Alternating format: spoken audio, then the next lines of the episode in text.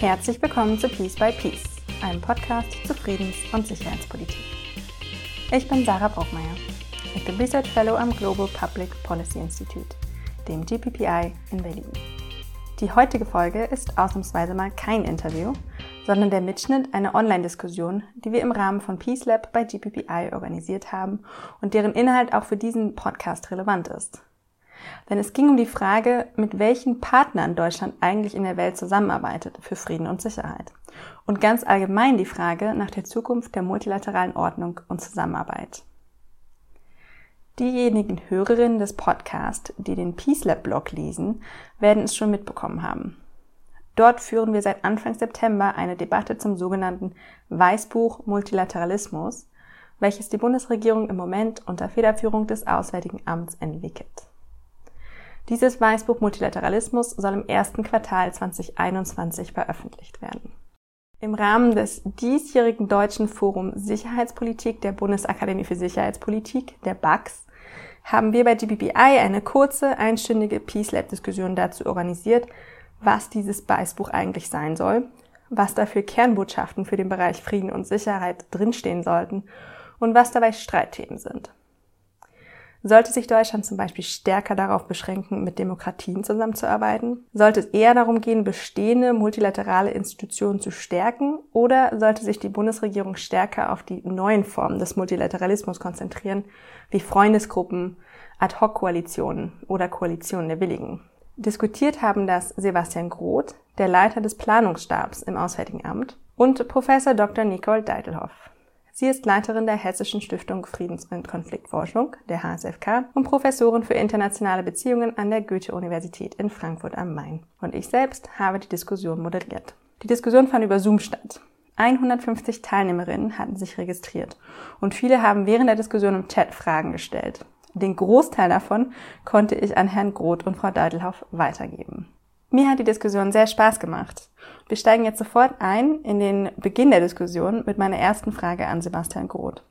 Ich wünsche viel Spaß beim Zuhören. Ich will jetzt erstmal gerne übergeben an Sebastian Groth mit der Frage, worüber reden wir eigentlich? Was ist das Weißbuch Multilateralismus?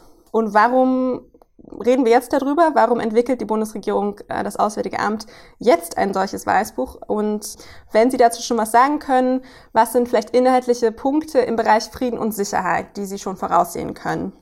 Ja, vielen Dank, Sarah Brockmeier, vielen Dank, GPPI und auch äh, vielen Dank an die BAX, dass wir im Rahmen dieses sicherheitspolitischen Forums heute auch nochmal zu dem Weißbuch auch diskutieren. Wir haben uns sehr gefreut über die Veranstaltung, weil wir von Anfang an diesen Prozess auch als offenen Prozess angelegt haben, der bewusst sich auch an eine breitere Öffentlichkeit und auch Fachöffentlichkeit wendet für Input und Feedback.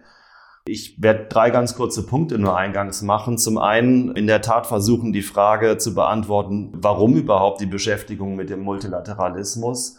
So ein schwieriges Wort mit sieben Silben und bei einer Körperumfrage haben zwei Drittel der Deutschen gesagt, sie wissen gar nicht, was das eigentlich bedeutet. Aber das ist vielleicht auch schon ein Grund, warum wir uns damit beschäftigen, um eben die Relevanz nochmal deutlich zu machen. Dann werde ich zweitens nochmal kurz sagen, warum wir glauben, dass jetzt ein guter Zeitpunkt ist für dieses Weißbuch und dann drittens versuchen nochmal kurz auf den Aspekt Frieden und Sicherheit einzugehen. Also Multilateralismus, warum ist das so wichtig für uns, gerade in Deutschland in der Außenpolitik? Und ich glaube bewusst Multilateralismus als Mittel und nicht als Zweck an sich als Mittel historisch gerade für uns in der Bundesrepublik äh, eigentlich eine geschichtliche unter Entwicklung unter zwei äh, Überschriften. Die eine war nie wieder die Auseinandersetzung auch mit dem Dritten Reich und dadurch dann sozusagen die Folge niemals alleine, also außenpolitisches Handeln, internationales Handeln immer mit Partnern.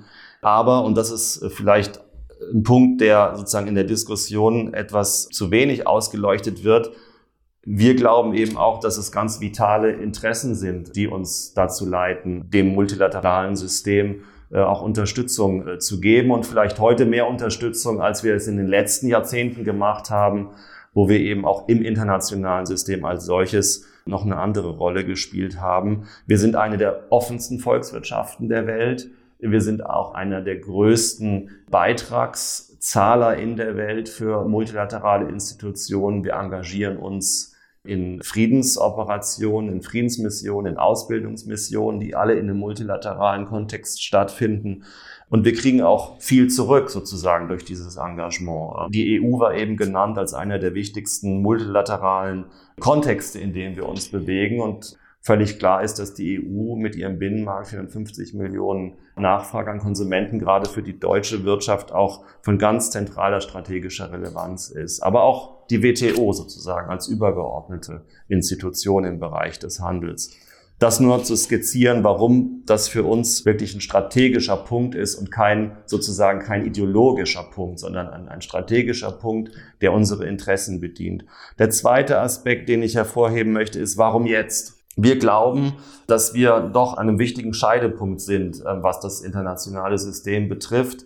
Internationale Ordnungen sind, sind nie statisch, entwickeln sich immer fort, aber wir sehen gleichzeitig, dass doch ein Teil des institutionellen und normgeleiteten äh, Systems, was nach dem Zweiten Weltkrieg im Wesentlichen etabliert wurde, unter starkem Druck gerät. Zum einen, weil wir eine ganze Reihe von neuen Akteuren haben, aufstrebenden Mächten, die sozusagen eigene Formulierungsinteressen geltend machen in diesem multilateralen System wir aber auch einige der etablierten Mächte haben, die sich vielleicht nicht ganz so intensiv mehr engagieren, wie sie das in den letzten Jahrzehnten gemacht haben. Wir haben aber auch neue Entwicklungen im technologischen Bereich durch Cyber, durch Digitalisierung. Und wir haben eine Entwicklung, die, glaube ich, bis jetzt auch noch nicht so stark in unserem multilateralen Handel oder noch nicht stark genug abgebildet ist, nämlich eine Vielzahl von Akteuren, die sich letztlich in Global Governance Fragen, in multilateralen Fragen auch verstärkt einbringen. NGOs, Philanthropen, Unternehmen, vernetzte Initiativen, all das, was man auch unter dem Schlagwort von New Multilateralism subsumiert. Und auch da glauben wir, dass es Zeit ist, sich konzeptionell sozusagen ähm, mit dieser Frage zu befassen und auch neue Antworten zu formulieren. Also der Zeitpunkt ist aus unserer Sicht gut gewählt. Letzter Punkt zu dem konkreten Vorgehen. Oder ich möchte noch einen Punkt dazwischen schalten zu der Allianz für Multilateralismus, die ja auch eine wichtige Initiative für unseren Minister ist, auch für die gesamte deutsche Außenpolitik, die sozusagen der operative Arm des Weißbuchs schon nach außen ist. Also wir machen das ja jetzt schon seit anderthalb, zwei Jahren, dass wir ähm, multilateral engagierte Länder sozusagen versammeln, vor allem um Deutschland und Frankreich rum, aber der innere Kern ist noch etwas größer von Staaten, die sich da engagieren. Und wir sehen da eben auch einen enormen Zuspruch aus Staaten, die wir bis jetzt vielleicht als multilaterale Partner nicht so sehr im Fokus hatten und wo wir auch eine ganz neue Chance sozusagen des bilateralen und des multilateralen Engagements auch erkennen können. Ich kann auch später gerne nochmal zu der Allianz ein paar Worte sagen, falls es Fragen gibt. Jetzt aber der Punkt Weißbuch konkret Frieden und Sicherheit. Neben anderen Themenfeldern, die wir behandeln werden, ähm, Klima, internationale Gesundheitspolitik, ist Frieden und Sicherheit natürlich ein ganz prioritäres Feld auch für die Bundesrepublik. Sicherlich sind wir sozusagen eingebettet in die NATO, in das westliche Bündnis seit fast genau 65 Jahren. Und natürlich entwickelt auch die EU eine immer stärkere verteidigungssicherheitspolitische Identität und auch Instrumentenkasten. Aber all unserem Engagement ist immer gemein, dass wir es in multilateralen Zusammenhängen machen im Bereich Frieden und Sicherheit und was ja auch grundgesetzlich so vorgegeben ist. Vor diesem Hintergrund wollen wir Fragen stellen im Weißbuch äh, oder nicht nur Fragen, sondern auch Antworten geben. Fragen stellen wir uns jetzt und die Antworten hoffentlich geben wir dann im Weißbuch. Was bedeutet das für neue Herausforderungen? Was bedeutet das zum Beispiel für den Cyberraum? Was bedeutet das für den Bereich von Desinformation, für die hybriden Formen sozusagen von Konfliktaustragung? Was könnte das bedeuten auch im Bereich potenzieller Gefahren durch autonome Waffensysteme oder neue technologische Entwicklungen? Eine Thematik, die dem Minister bei uns auch besonders am Herzen liegt. Wie können wir aber auch im Bereich Krisenprävention uns verbessern, äh, vor allem auch in dem Feld Klima und Sicherheit? All dies sind Felder, die jetzt nicht nur im Weißbuch diskutiert werden, die auch im Moment in der NATO intensiv diskutiert werden und in der EU. Und wir werden auch versuchen, äh, im Austausch mit diesen Institutionen unsere eigenen Überlegungen fortzuentwickeln und dieses äh, internationale Feedback dann sozusagen auch in den Weißbuchprozess einfließen zu lassen. Wir sind im Moment eben hier beim Outreach, wir sind ähm, in Fachgesprächen mit den anderen Ressorts, die alle beteiligt sind und werden jetzt die nächsten zwei Monate für einen intensiven Schreibprozess nutzen und werden dann im ersten Quartal 2021 das Weißbuch veröffentlichen. So viel vielleicht dazu. Ganz herzlichen Dank an Sebastian Groth. Ich habe vergessen auch zu sagen, wir hatten 150 Anmeldungen heute, also 150 Teilnehmerinnen in dieser Diskussion. Das zeugt auf jeden Fall davon, dass dieses Thema auf ein großes Interesse stößt. Wir können gleich in vielleicht ich hätte auf jeden Fall Follow-up-Fragen, die sich auch aus den Fragen speisen, die wir schon von den Teilnehmerinnen bekommen haben. Ich würde aber gerne zunächst das Wort an Frau Deitelhoff geben. Einfach nochmal aus Ihrer Perspektive würde ich gerne wissen, was sollten Kernbotschaften eines solchen Weißbuches sein? gerade im Bereich Frieden und Sicherheit. Was können Sie sich da vorstellen? Welche Reformen sollte Deutschland aus Ihrer Sicht vielleicht auch konkret anstoßen? Ja, vielen Dank. Vielen Dank auch für die Einladung, hier an diesem Gespräch teilnehmen zu dürfen. Das ist tatsächlich ja eine Zeit, in der man genau ein solches Weißbuch braucht. Also die Zeit war nicht nur reif, ich würde sagen, sie war überreif, wenn man sich anschaut, in welchem Zustand eigentlich das System multilateraler Institutionen und Normen ist.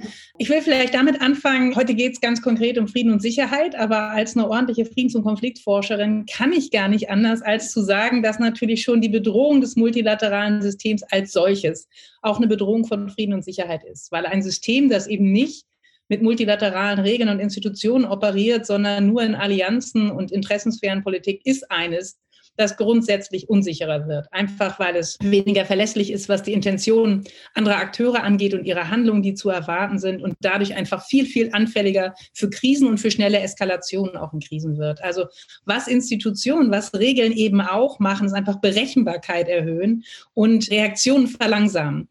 Und deswegen ist sozusagen schon ein multilaterales System als solches erstmal friedensfördernd. Aber gut, ich weiß, darüber soll ich nicht so viel reden und ich soll überhaupt nicht so viel reden, weil wir ja viele Fragen haben wollen.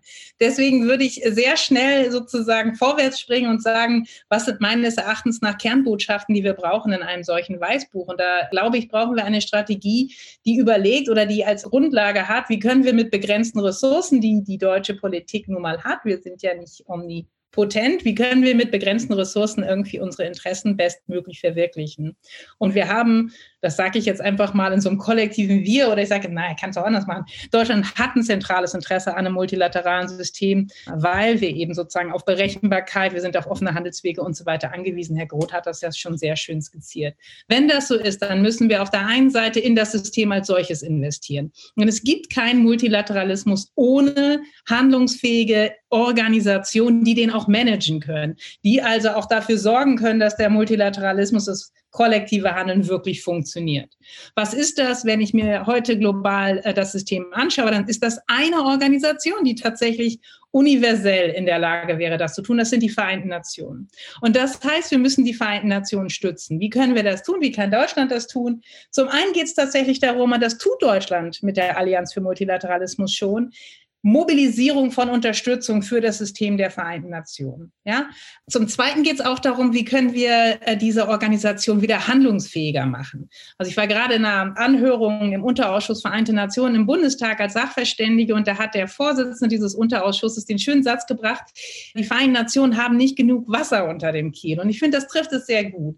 Die sind sozusagen finanziell so schlecht ausgestattet, dass sie eigentlich kaum noch agieren können. Und ein Weg, um dem etwas entgegenzusetzen, ist im Bereich der freiwilligen Beiträge, nicht der Pflichtbeiträge. Die sind sowieso immer ein Problem, weil so wenige Staaten die rechtzeitig bezahlen. Deutschland ist da aber ein Musterschuh, das wissen wir alle.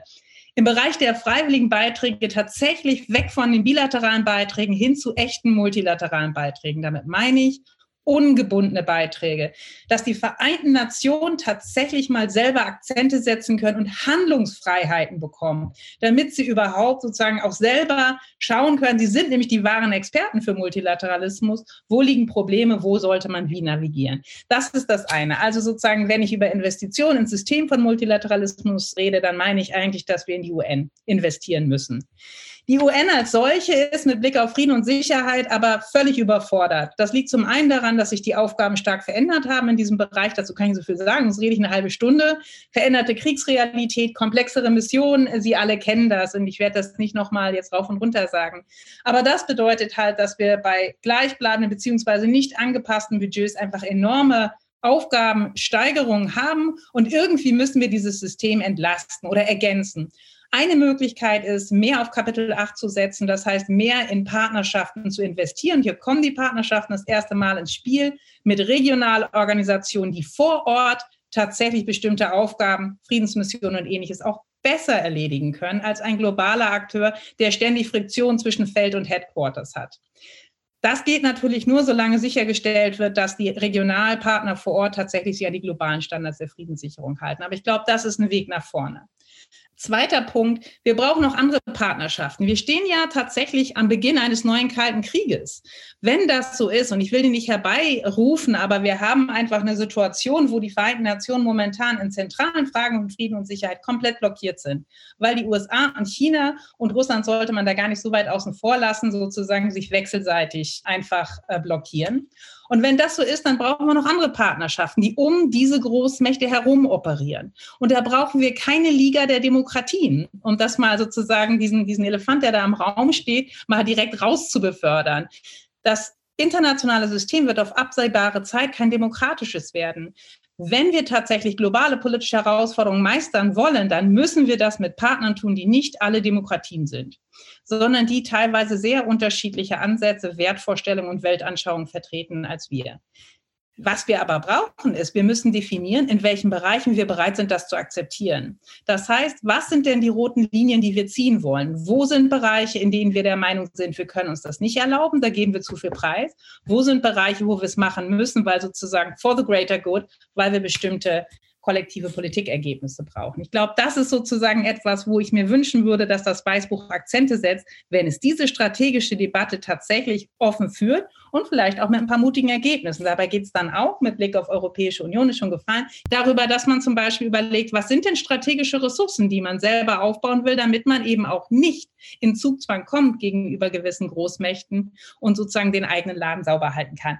Ich lasse es jetzt dabei, damit wir noch Zeit für viele Fragen haben und bin aber gern bereit, auf Nachfrage auch noch nachzulegen. Ganz herzlichen Dank. Es waren jetzt auch noch mal viele gute Impulse.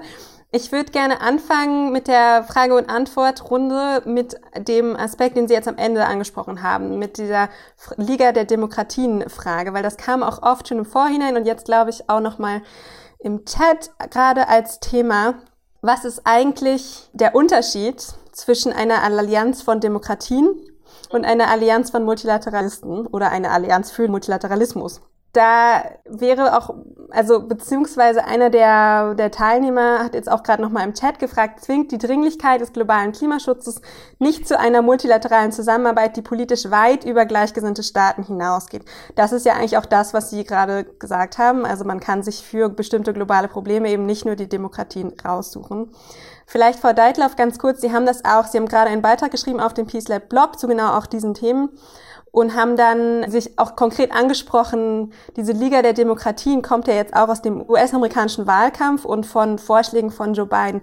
Was genau ist der Unterschied zwischen dem, was Joe Biden vorschlägt, einem Summit von Demokratien und diese Allianzen weiterzubringen und einer Allianz von Multilateralisten? Und dann würde ich auch noch mal Herrn Groth, äh, da sind wir natürlich auch gespannt auf seine Meinung und auf die Frage, vielleicht haben Sie ja schon ein Sneak Preview für uns, ob es diese roten Linien im Weißbuch geben wird, die oder ob Sie da schon Ideen haben, wo diese Abgrenzungslinien sind. Aber vielleicht erstmal Frau Deitelhoff, was ist eigentlich der Unterschied? Mhm. Also vielleicht ganz einfach, nicht alle Demokratien sind bekennende Multilateralisten, nicht alle Nicht-Demokratien bekennen sich zum Nicht-Multilateralismus oder zum Bi- und Unilateralismus. Vielleicht mal das Erste. Aber viel wichtiger ist es eigentlich, wir sagen die ganze Zeit, das multilaterale System ist unter Druck. Also wir sehen, dass die Einhaltung gegenüber zentralen Normen schwindet, dass immer mehr Politik an den multilateralen Institutionen vorbeigemacht wird. Wir fragen oder wir reden gerade selten darüber, warum ist das eigentlich der Fall? Zum einen haben wir es natürlich sozusagen mit Champions dieser Ordnung, die wir eigentlich vor uns haben, zu tun, die ihr selber den Rücken kehren. Also die USA beispielsweise sind natürlich ein guter Fall, wo wir sehen, dass einfach Unterstützung für dieses System wegbricht.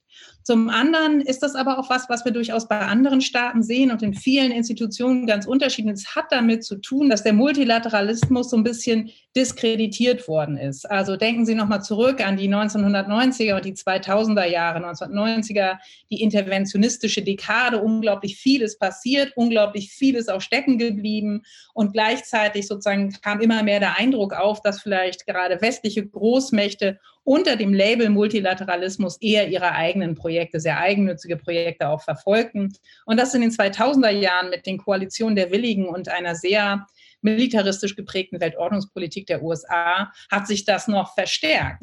Und in einer solchen Situation eine Allianz oder Liga der Demokratien, ein Summit of Democracies aufzuerlegen, das verstärkt ja nur die Spaltung innerhalb sozusagen der globalen Ordnung. Das würde ja sozusagen einen Teil dieser Ordnung herausheben. Das sind diejenigen, mit denen es wert ist zu sprechen, mit denen es wert ist zu handeln. Und all die anderen, die da nicht dazugehören, sind dann eben Mitglieder zweiter Klasse. Das kann in einem System, wo es eben auch nicht Demokratien gibt, natürlich nicht funktionieren. Und es wird den, den Schwung noch weiter aus dem multilateralen System nehmen. Deswegen habe ich eben in dem Blogbeitrag Vorschlag, den Sie genannt haben, eher empfohlen, dass Deutschland die europäische Ratspräsidentschaft nutzen könnte, um tatsächlich ein Global Summit for Multilateralism zu organisieren, der tatsächlich diejenigen Staaten, egal ob sie demokratisch verfasst sind oder nicht, die aber am Multilateralismus Interesse haben, zusammenbringt, um tatsächlich die großen globalen Herausforderungen zu stemmen. Ganz herzlichen Dank, Herr Groth. Wer ist denn Teil der Allianz des Multilateralismus? Das wollten Sie eh, haben Sie auch am Anfang angekündigt, gerne auch noch mal mehr auf die Allianz eingehen. Und jetzt kamen auch ein paar Fragen dazu im Chat. Die eine Frage wäre jetzt, genau, einfach, wer ist Teil dieser Allianz und was ist das Verhältnis zwischen der Allianz und Demokratie? Muss man eine Demokratie sein, um Mitglied zu sein? Das ist vielleicht eine ganz konkrete Frage. Und eine dazugehörige Frage, die jetzt gerade im Chat kam, ist die Allianz des Multilateralismus eine Allianz der schwachen Staaten, in Anführungszeichen, gegen die selbst erklärten geopolitischen Mächte, beziehungsweise wie muss die Allianz gestaltet werden, um diese an Bord zu bekommen? Die zwei würde ich Ihnen gerne schon mal mitgeben. Ja, vielen Dank für die Frage, die sozusagen Frau Deitelhoff schon, schon auch beantwortet hat, dem Spannungsverhältnis zwischen oder dem Verhältnis zwischen Demokratie und Multilateralismus ich glaube, also das ist eine Frage, die uns von Anfang an auch wahnsinnig beschäftigt hat, auch, auch äh, im Zusammenhang der Konzeption für die Allianz äh, für Multilateralismus. Und ich glaube, wir sollten nicht versuchen, das sozusagen substitutiv zu denken, das eine oder das andere, sondern eher komplementär. Und die Grundidee in der Allianz war schon, dass es eine besonders enge Zusammenarbeit im Kern von like-minded States gab und es gibt. Und das sind natürlich dann auch Staaten, die jetzt im weiteren Sinne man dem demokratischen like-minded Camp sozusagen auch zuordnen würde. Wenn Veranstaltungen, Videokonferenzen, aber auch physische Treffen, als das noch möglich war, organisiert werden, ist der Kreis sehr viel größer. Und ich nenne mal ein Beispiel, auch ein Land wie Vietnam engagiert sich dann, was man sicherlich nicht als jetzt reine Demokratie bezeichnen würde, sondern vielleicht im positiven Sinne ein Land im Umbruch, ein, ein, ein Land, das sich an der einen oder anderen Stelle auch öffnet, aber an, an anderen auch wieder schließt, aber auf jeden Fall nicht die klassischen Merkmale einer Westminster-Demokratie erfüllt. Die Frage, die wir uns aber doch stellen müssen, ist vom Ende her gedacht, welche Ergebnisse wollen wir erzielen und was ist unser Interesse in den verschiedenen Politikbereichen? Und ich glaube, da müssen wir relativ opportunistisch analysieren, bei welchen Themenbereichen brauchen wir eine kritische Masse an Staaten, damit wir überhaupt zu bestimmten Ergebnissen kommen. Klimapolitik war genannt. Wir werden keine Klimapolitik mit Ergebnissen erzielen können, wenn wir China nicht beteiligen mit über einem Viertel der globalen Emissionen. Andere Bereiche, globale Gesundheitspolitik. Äh, wir werden Covid nicht besiegen, wenn wir nicht auch mit Staaten interagieren, im multilateralen Zusammenhang, über die WHO im Wesentlichen, wenn wir nicht auch mit Staaten kooperieren, die sicherlich nicht als Demokratien zu bezeichnen sind. Ein drittes Beispiel, das im Übrigen auch der Herausforderer bei der vor uns liegenden US-Wahl genannt hat, ist der Bereich Nonproliferation. Auch da ganz wichtiges sicherheitspolitisches Thema müssen wir sozusagen mit allen, die willens sind und notwendig sind, zusammenarbeiten. Und das ist ein bisschen sozusagen der Ansatz auch der Allianz. Es gibt einen Kern von Staaten, die stark like-minded sind, die auch alle im demokratischen Camp sind, die das sozusagen die Agenda setzen. Aber wenn die Zusammenkünfte dann ablaufen, dann ist der Einladungskreis sehr viel weiter.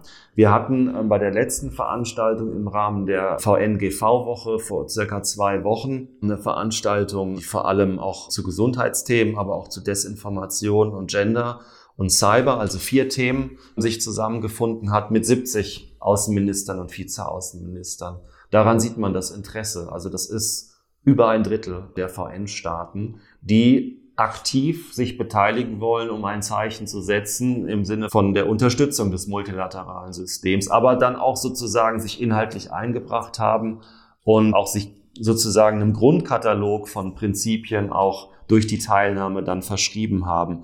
Von daher würde ich auch nicht sagen, es ist eine Gruppe von schwachen Staaten. Es sind sicherlich bis jetzt noch nicht die ganz großen Staaten dabei, aber alle anderen oder viele von den anderen.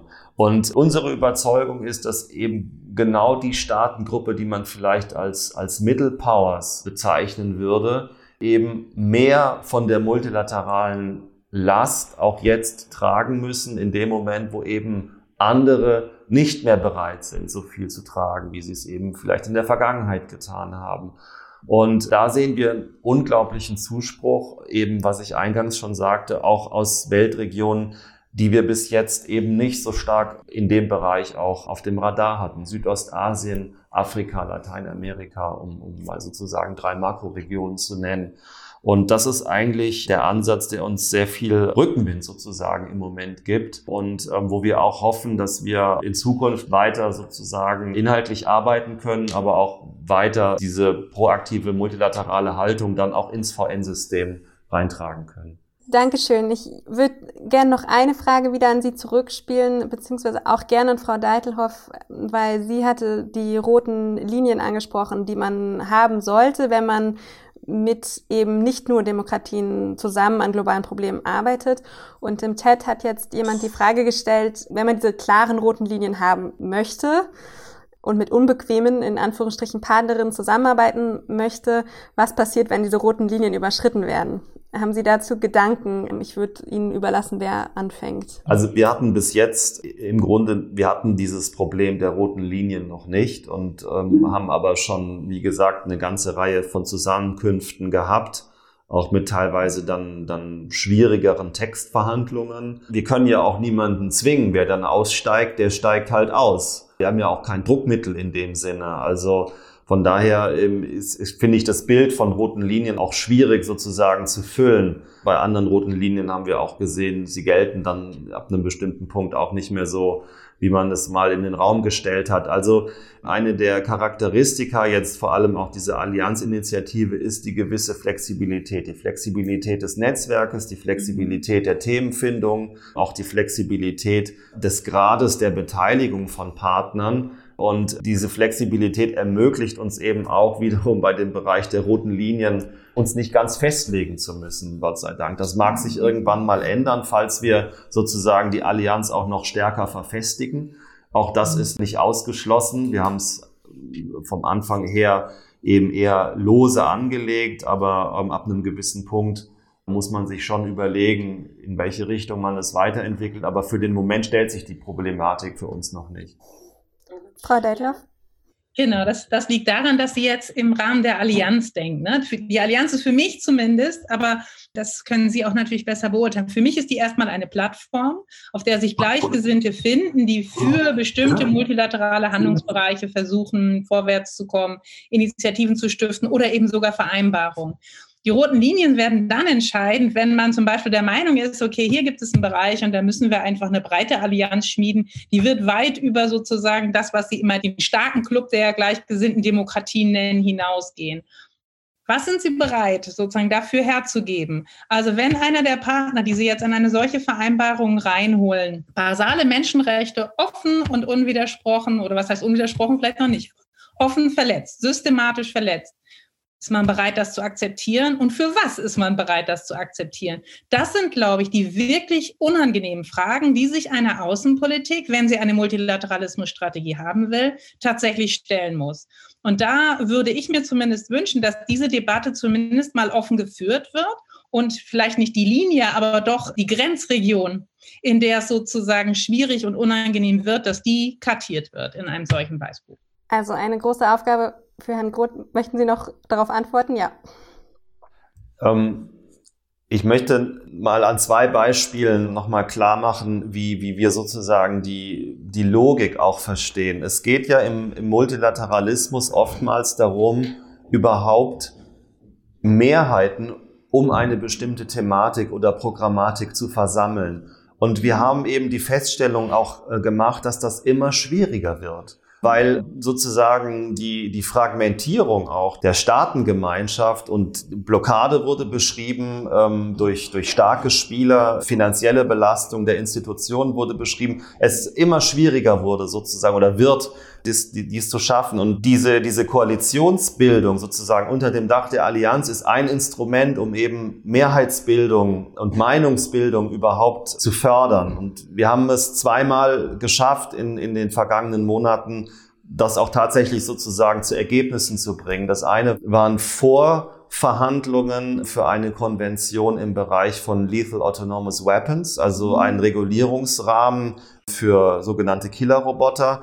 Da sind wir noch nicht am Ziel, aber äh, die Allianz hat uns sehr stark geholfen, eine kritische Masse von Staaten sozusagen dahinter zu versammeln. Und der zweite Aspekt äh, noch aus der Frühphase der ähm, Corona-Krise, als ich Ende April oder Anfang Mai ein Treffen der Allianz war virtuell, wir in dieser Gruppe es geschafft haben, dieses Konzept des Impfstoffes als Global Public Good in den Text sozusagen reinzuoperieren.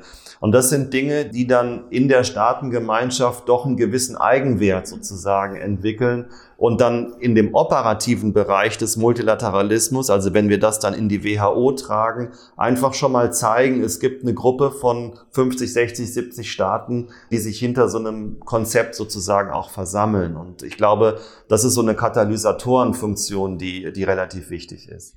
Gut, auch diese Frage werden wir wahrscheinlich nicht abschließend ausdiskutieren können. Ich würde gerne auf einen weiteren Themenkomplex kommen, der viele von den Fragen auch, glaube ich, die im Vorhinein und jetzt im Chat gestellt wurden, auch mit abdeckt, nämlich insgesamt die Priorisierung zwischen der Stärkung von Regeln und internationalen Institutionen, Organisationen, die bereits bestehen und der Nutzung von neuen multilateralen Formaten, den sogenannten neuen Multilateralismus. Im Vorhinein kam zum Beispiel die Frage, müsste Deutschland nicht deutlich stärker in die Vereinten Nationen investieren? Da haben wir Frau Deidelhoffs Meinung schon gehört, nämlich ja gerade durch freiwillige Beiträge müsste Deutschland nicht sehr viel mehr auf die Vereinten Nationen setzen. Aber auch die Europäische Union und die NATO wurden in den Fragen genannt als zentrale Organisationen, die man ja schon hat im Bereich Frieden und Sicherheit. Und jetzt gerade auch nochmal im Chat wurde ganz deutlich hervorgehoben die OSZE, auch mit Hinblick auf Nagorno-Karabach im Moment. Und die Frage, sollte man nicht jetzt priorisieren, diese Organisation, die es schon gibt, zu stärken, anstatt vielleicht auf ja, neue Formate des Multilateralismus zu setzen? Da gab es aber auch äh, Fragen und ich glaube, die Fragen implizieren teilweise auch, die Meinung, dass solche neuen Kooperationsformate genutzt werden sollen. Also eine Frage war zum Beispiel, wie bewerten Sie das Verhältnis von mini- und multilateralen Kooperationsformaten? Also zum Beispiel die Beziehung des Eurocorps oder der Europäischen Interventionsinitiative oder der operationellen Fähigkeiten der EU und der NATO ist eine, alles wiederum Riesenfragen, aber grob könnten wir, glaube ich, zumindest beantworten oder, oder jetzt mal in die Runde stellen an Sie beide wo sehen Sie die notwendige Priorisierung? Oder wie balancieren Sie diese beiden Richtungen, die es jetzt gibt in der Debatte? Frau Deidelhoff, möchten Sie anfangen? Kann ich machen. Also vielleicht sollte man da nochmal sich dran erinnern. Also erstmal gab es schon immer neue Formen des Multilateralismus, die sind vielleicht schon ganz alt jetzt. Also Club Governance, ne? informelle Gruppen von Staaten, die bestimmte Themen vorangetrieben haben und dann die auch wieder in die multilateralen Vertragssysteme eingebracht haben, G7, G8, G20. Und da gibt es noch eine ganze Menge anderer Gs, äh, auf die kommt man gar nicht auf den ersten Blick, weil die weniger sichtbar sind, aber die gibt es. Und die sind nicht ein Instrument, um multilaterale Organisationen auszuhöhlen, sondern häufig sind die eher so eine Art Schmiermittel für multilaterale Organisationen. So habe ich jetzt ehrlich gesagt auch Herrn Groth verstanden, als er nochmal erläutert hat, wie die deutsche Außenpolitik die Allianz für Multilateralismus versteht. Ne? Also man versucht im Grunde genommen in informellen Runden Mehrheiten wieder zu generieren und damit dann in die traditionellen Foren hineinzugehen und dort wieder Bewegungen aufzubringen. Und das ist auch klassischerweise, was wir in der Forschung Informalisierung nennen. Also sozusagen informelle Gremien und eigentlich sorgen die dafür, dass die alten formalen Gremien, die sehr viel behäbiger und schwerfälliger sind, wieder besser funktionieren. Und genau so würde ich auch eigentlich die Partnerschaften verstehen wollen, also als Schmiermittel. Wenn man eben schon weiß, dass in bestimmten Bereichen einfach kein Fortkommen da ist, dann muss man eben um diese Hindernisse herumarbeiten. Ja, also das ist es eigentlich, worum es geht geht. Und da gibt es sehr unterschiedliche Arten von Partnerschaften. Da gibt es einmal eben das, was ich gerade mit äh, Blick auf Friedensmission als zentral erachte, äh, Regionalorganisationen stärker an die UN zu binden, beziehungsweise sozusagen sie stärker in die operative Verantwortung zu nehmen. Da ist ja auch ein Wunsch da bei vielen Regionalorganisationen. Und da gibt es das, diese flexiblen Allianzen von Freunden oder Gleichgesinnten, die irgendwie versuchen, Mehrheiten wieder zu schaffen. Und da gibt es dann natürlich auch so etwas wie ja, Multi-Stakeholder-Initiativen beispielsweise, also sozusagen neue Allianzen, Zivilgesellschaft, Wirtschaftssektor und Politik, die vielleicht versuchen, nochmal auf ganz anderem Wege bestimmte Ergebnisse mit voranzubringen. Das alles muss, und deswegen ist mir auch immer die Stärkung der UN als solche so wichtig, ist, alles muss irgendwo gemanagt werden. Die deutsche Außenpolitik wird das nicht schaffen, das schafft auch eine Europäische Union nicht, sondern dafür ist im Grunde genommen das System der Vereinten Nationen da. Die müssen diese unterschiedlichen Partnerschaften so managen, dass sie sich nicht zerfleischen, sondern eben tatsächlich sich wechselseitig auch verstärken können. Herr Groth, wenn man es ganz zuspitzt, Deutschland hat begrenzte Ressourcen, sollte man sie einsetzen, um die bestehenden Ordnungen, Regeln, Institutionen zu stärken oder um diese neuen Formen des Multilateralismus zu nutzen? Also wir machen beides im Moment, trotz natürlich begrenzter Ressourcen. Wir sind in den letzten Jahren nochmal deutlich gewachsen in unseren Beiträgen und in unserer finanziellen Rolle, auch vor allem für das VN-System. Das liegt eben auch daran, dass sich andere äh, Beitragszahler ähm, mehr und mehr zurückhalten, auch wichtige Beitragszahler und da Lücken entstehen oder entstanden sind, die gefüllt werden müssen. Und aufgrund auch unserer außergewöhnlich stabilen wirtschaftlichen Situation einfach in den letzten Jahren und weil das auch ein Grundkonsens ist in der Bundesregierung, haben wir da die eine oder andere Lücke schließen können. UNRWA ist ein Beispiel, wenn Sie ACT, diesen ähm, Impfstoffmechanismus äh, nehmen, den Anfang Mai äh, von der Leyen, die Kommissionspräsidentin, vorgestellt hat und wo Deutschland über 500 Millionen auch einbezahlen wird. Äh, wenn Sie Gavi, die Impfallianz nehmen, also um nur jetzt aktuelle Beispiele zu nehmen, ist äh, im gesamten humanitären System, der humanitäre Hilfe, ist Deutschland meistens innerhalb der Top 3 was bilaterale Beiträge betrifft, die dann über UNHCR oder World Food Program in der Regel auch, auch abfließen. Voraussetzung dafür, dass wir diese, diese Stellung auch halten können, ist, dass wir auch zu Hause einfach wirtschaftlich stark bleiben. Und darum finde ich auch nochmal, um auf das Weißbuch zurückzukommen, diese Rückbindung zwischen multilateralem Engagement und auch innenpolitischer Verankerung wichtig. Und das ist eben auch eine Zielrichtung nochmal des Weißbuches um im innenpolitischen Kontext nochmal dafür zu werben, dass es wichtig ist und warum und erklären, warum es wichtig ist, dass Deutschland eben internationales Engagement auch betreibt. Wenn wir über Institutionen reden oder über den institutionellen Rahmen, dann nehmen wir immer den Dreiklang von schützen oder bewahren, von reformieren und von neu entwickeln. Und alles drei ist, ist wichtig. Also wir müssen das, was wir haben, weitestgehend versuchen zu erhalten und auch vor letztlich vor Angriffen von innen und außen beschützen. Und wir müssen aber auch nicht blauäugig sein, weil es ist nicht alles gut, was im internationalen System läuft. Und wir müssen das auch ständig reformieren. Wir haben lange und reden auch immer noch über die Reform des äh, VN-Sicherheitsrates, aber das ist ja nur die Spitze des Eisberges. Wir haben in der WHO jede Menge Baustellen, deutsch-französische Reforminitiative, die wir dort im Moment einbringen und mit Partnern diskutieren, aber auch in allen anderen Institutionen, die schon genannt sind. Und neu entwickeln müssen wir eben da, wo sich neue Themen entwickeln. Weltraum. Was ist mit der Regulierung der Militarisierung, der Kommerzialisierung des Weltraums zum Beispiel? Was ist mit der Arktis? Was ist mit der Tiefsee? Was ist mit Biodiversität? Themen, die zum Teil ansatzweise auch schon in multilaterales Regelsystem überführt sind, zum Teil aber eben auch noch nicht. Und da glauben wir, dass wir das befördern können und befördern müssen, dass das geschieht und immer da, womöglich auch natürlich im klaren äh, Verbund mit den Vereinten Nationen. Also da ähm, kann ich das nur aufnehmen, was eben gesagt wurde, dass, äh, dass das für uns ein ganz zentraler Aspekt ist. Auch die Allianz für den Multilateralismus ist nicht neben die VN gestellt, sondern in die VN gestellt. Die Auftakt-Session letztes Jahr war während der VNGV Woche und die VN-Institutionen sind alle integraler Bestandteil auch dieser Allianz. Und das ist uns auch besonders wichtig. Und das haben wir auch dem Generalsekretariat erläutert im Vorhinein, dass wir das nicht als Konkurrenzveranstaltung, das wäre ja absurd, äh, sehen, sondern dass wir das zur Stärkung und zur Stützung sehen ähm, des Systems.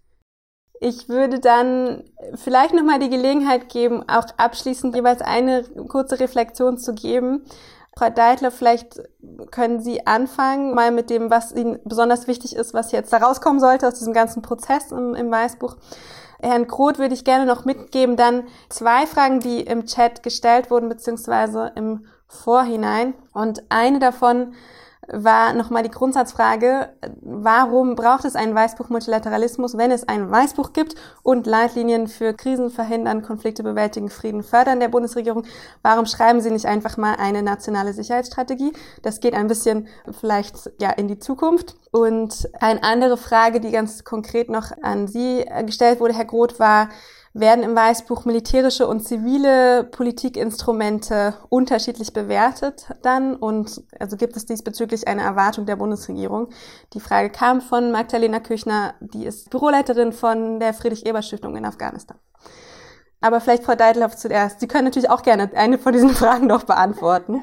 Also äh, ich würde tatsächlich mir rausnehmen, kurz was zur ersten Frage zu sagen. Warum keine nationale Sicherheitsstrategie? Sehr gern. Ähm, ich, ich bin da ganz hoffnungsfroh, dass äh, wir nicht auf die Idee kommen, irgendwie eine Multilateralismusstrategie in eine nationale Sicherheitsstrategie aufgehen zu lassen. So sehr ich der Überzeugung bin, dass Multilateralismus per se friedensfördernd ist, ist Frieden und Sicherheit halt schon noch zwei unterschiedliche Dinge. Und es gibt Bereiche jenseits der konkreten Sicherheitspolitik, für die der Multilateralismus total zentral ist. Und deswegen glaube ich, dass es nicht aufgehen sollte in eine nationale Sicherheitsstrategie. Es ist mehr als Sicherheit. Das ist der eine Punkt. Zum zweiten Punkt, ich stimme, und ich hoffe, das hat man gemerkt, ich stimme durchaus in vielen Bereichen mit der grundsätzlichen Haltung der deutschen Außenpolitik ja überein und auch mit der Allianz für Multilateralismus. Ich glaube, dass da ganz wichtige Impulse drin liegen. Aber wenn ich Stichworte höre und ich die auch unterstützen würde, Flexibilität, variierende Commitments, dann gehört für mich für eine Strategie dann auch dazu zu sagen, bis wohin geht die Flexibilität? Für was können wir welche Arten von Flexibilität wollen? Ja, also sonst haben wir keine Strategie. Sonst ist es einfach, wir gucken mal, wer halt mit uns spielen will und dann schauen wir, was für Spiele wir mit denen machen können. Das kann es ja nicht sein. Wenn wir eine Strategie haben wollen, müssen wir sagen, das sind zentrale Interessen, das sind aber auch zentrale Werte und das hat diese und diese Implikation für die Arten von Partnerschaften, die wir in bestimmten Bereichen schließen können. Und damit schließe ich. Ganz herzlichen Dank. Nochmal ein konkreter Arbeitsauftrag an die Bundesregierung. Herr Groth, was haben Sie für abschließende Reflexionen, auch vielleicht nach dem, was Sie jetzt da noch gesehen haben an Prioritäten, die alle auf dem Screen erschienen sind? Und vielleicht noch die Frage der nationalen Sicherheitsstrategie und dem Verhältnis zwischen zivilen und militärischen Mitteln. Ja, vielen Dank. Vielen Dank auch an alle, die sich an der Umfrage beteiligt haben. Das ist für uns sehr wertvoll und da waren auch viele Stichworte drin, die, die wir auch schon intern natürlich hier diskutieren und die eine wichtige Rolle spielen. Ich würde das Multilateralismus, nationale Sicherheitsstrategie äh, jetzt, jetzt auch nicht in dem Sinne gegeneinander stellen. Äh, nationale Sicherheitsstrategie ähm, als Tradition, als Vorgang sozusagen, wie er zum Beispiel in den USA durchexerziert wird, ist in, ist in Deutschland in der Form keine Praxis. Was wir haben, ist das Weißbuch zur Sicherheitspolitik, was alle sechs, acht, zehn Jahre in der Regel erstellt wird in einem losen zeitlichen Rhythmus, wo aber auch sehr grundsätzliche Fragen zur Außen- und Sicherheitspolitik und auch zum militärischen Aspekt zur Bundeswehr getroffen werden. Wir gehen ja gemeinhin in Deutschland auch von einem umfassenden Sicherheitsbegriff aus, äh, der zivil, zivil-militärisch, militärische ähm, Komponenten umfasst. Und so würde ich auch den Ansatz des, des Weißbuchs zum Multilateralismus beschreiben wollen. Wir machen natürlich auch Punkte, die einen militärischen Bezug haben, aber gerade im Bereich des Multilateralismus liegt der Schwerpunkt klar auf den, auf den zivilen Politikinstrumenten. Und es ist eben auch eine Thematik, die weit über die Friedens- und Sicherheitsthematik letztlich hinausgeht. Wenn Sie an den Handelsbereich denken, an den Gesundheitsbereich, an den Klimabereich, ähm, äh, bis hin zur, ähm, zur, zur letztlich zur völkerrechtlichen Zusammenarbeit, zur Normsetzung, zur Standardsetzung, alles multilaterale Formate, in denen sowas passiert. Äh, drum eben auch ähm, das Bemühen jetzt bei diesem Prozess äh, Weißbuch, alle Ressorts auch mit an Bord zu nehmen, was ja beim Weißbuch für die Sicherheitspolitik in der Form nicht der Fall ist. Ich würde es dabei belassen, möchte mich aber wirklich nochmal herzlich bedanken, auch für die guten Fragen und für die Kommentare und für das, was in den Feedback-Funktionen sozusagen angegeben wurde. Das ist für uns sehr, sehr nützlich und vor allem auch, ich mache das ja nicht alleine für ähm, meine Kollegen hier, Christoph Schwegmann und Julian Philippi, Christoph Kamisek, die auch mit spitzen Ohren zugehört haben. Vielen Dank. Ganz herzlichen Dank, Herr Groth. Dann damit darf ich auch fast pünktlich, wir sind jetzt bei 6.31 Uhr, diese Diskussion schon wieder beenden. Es hat Spaß gemacht. Ich bedanke mich ganz herzlich bei Sebastian Groth und bei Frau Nicole Deitelhoff. Und Dank auch von mir an meine Kolleginnen Sophie Stoffel, die Sie im Bild sehen, und Marie Wagner, die uns auch auf Twitter unterstützt hat, jetzt gerade durch der, während der Diskussion. Noch von uns der Hinweis kurz, wie gesagt, die Debatte zum Weißbuch Multilateralismus findet auch gerade noch statt auf dem Peace Lab Blog. Die finden Sie unter peacelab.blog und können Sie da gerne verfolgen, aber auch unter peacelabblog auf Twitter. Und ansonsten laden wir Sie gerne ein, sowohl PeaceLab als auch GPPI per Newsletter und Twitter zu folgen. Da finden Sie die Daten gerade auf der Abschlussslide. Genau, verfolgen Sie die Debatte gerne in den nächsten Monaten und dann sind wir alle gespannt auf das Weißbuch Multilateralismus im ersten Quartal 2021. Dann ganz herzlichen Dank und auf Wiedersehen.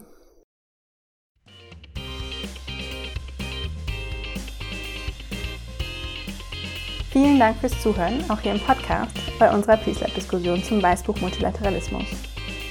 Für alle Hörerinnen des Peace by Peace Podcasts gilt natürlich auch, Wer Interesse hat, mehr zum Weißbuch Multilateralismus zu lesen, dem empfehle ich den Peace Lab Blog unter www.peacelab.blog. Dort finden sich bereits viele Beiträge von deutschen und internationalen Autorinnen dazu, was im Weißbuch stehen sollte. Wie immer freue ich mich über Feedback und Anregungen unter der E-Mail-Adresse peacebypeace at gppi.net oder gerne auch auf Twitter unter @sarah oder peacelabblog. Und damit erstmal Tschüss und bis zur nächsten Folge.